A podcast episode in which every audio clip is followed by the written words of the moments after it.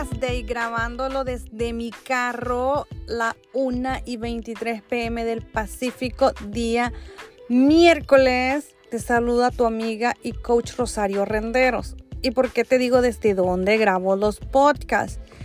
Porque en el podcast anterior yo les comentaba que muchas personas se esperan a tener el micrófono, a tener los audífonos, eh, decir estar preparado, todavía no estoy listo para dar un mensaje que nunca sabes cuándo le puedes salvar la vida a una persona con el mensaje que está esperando que tú le puedes dar. Y eso lo comentaba en mi Instagram porque el podcast anterior yo lo había grabado en mi closet, así que el día de hoy te lo digo que lo grabo desde mi carro.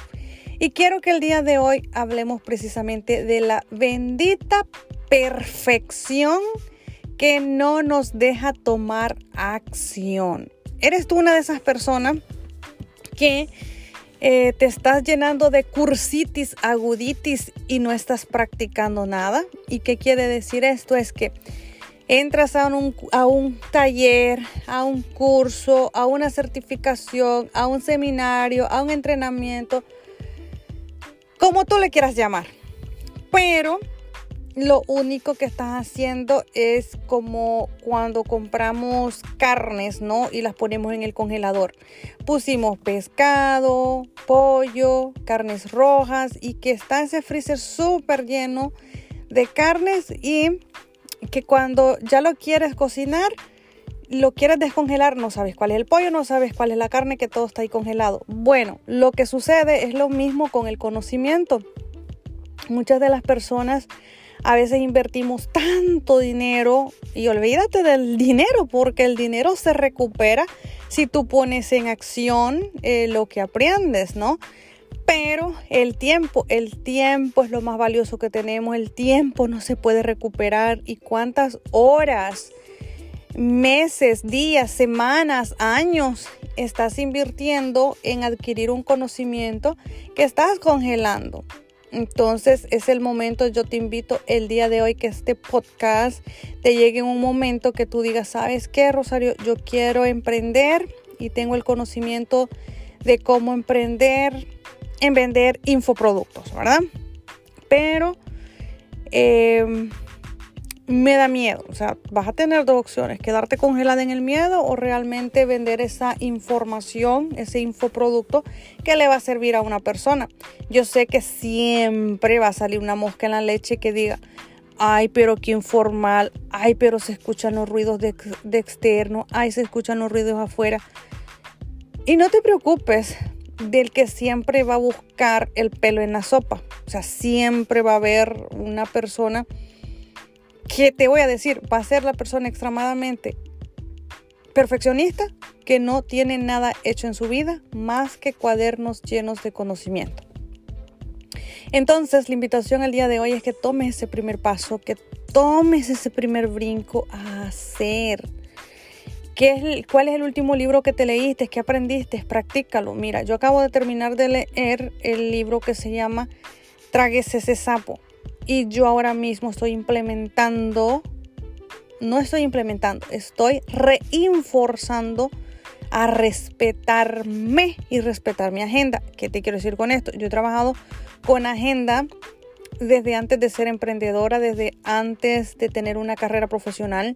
Cuando era ama de casa, me encontré un día un montón de agendas ahí que eran antes, este, antes las usaba en papel, ¿no? Ahora uso en papel y electrónica. Estuve unos años usando solo la electrónica, pero yo soy una persona de sentir, de tocar, de oler, de experimentar. Entonces tengo ambas, pero lo que te quiero decir que no me respetaba. No me respetaba quiere decir no respetar mi tiempo. Y hoy en día, fíjate, sé que hoy es miércoles, hacer el podcast. De hecho, es un día que me lo tomé libre solo para hacer cosas que a mí me llenen, me nutran. Y ahora mismo hacer este podcast me está llenando, me está nutriendo, es algo que me gusta. No es algo que diga, tengo que, no, hoy mismo quiero hacer este podcast. Pude haber optado por hacerlo mañana jueves, el día que sale, pero no. Y te lo digo eso es porque a través de esa agenda yo pude identificar que estaba trabajando desde que inició el año de una manera que no estaba descansando mi mente. Entonces nutrirme, llenarme de esa energía y reenfocarme. Entonces eh, ahora mismo respetar los tiempos que estoy en mis correos electrónicos, eh, respetar mis tiempos que estoy en WhatsApp o en mis redes sociales. Por ahí andan unos niños gritando, no sé si se escuchan, andan jugando. Y te invito, o sea, ¿qué, qué es la necesidad de decir hasta que esté perfecto? La perfección desde lo que viene es necesito la aprobación. O sea, ¿de quién necesitas la aprobación? Eh, cuando mamá, cuando papá, eh, esas personas que, no te vieron, que, que para ellos siempre hacían las cosas mal, que para ellos nunca hacían las cosas bien. Entonces, tú sigues tratando de tener la aprobación de las personas porque no necesariamente buscas las personas, estás buscando a papá, estás buscando a mamá que te digan está bien. Asume el rol de adulto que ya tienes. Sana las heridas que tengas que sanar. Busca un coach, busca un mentor. Yo otra cosa de, que les digo. O sea, yo he invertido tanto en mí, en coaches y mentores, pero práctica, práctica, práctica.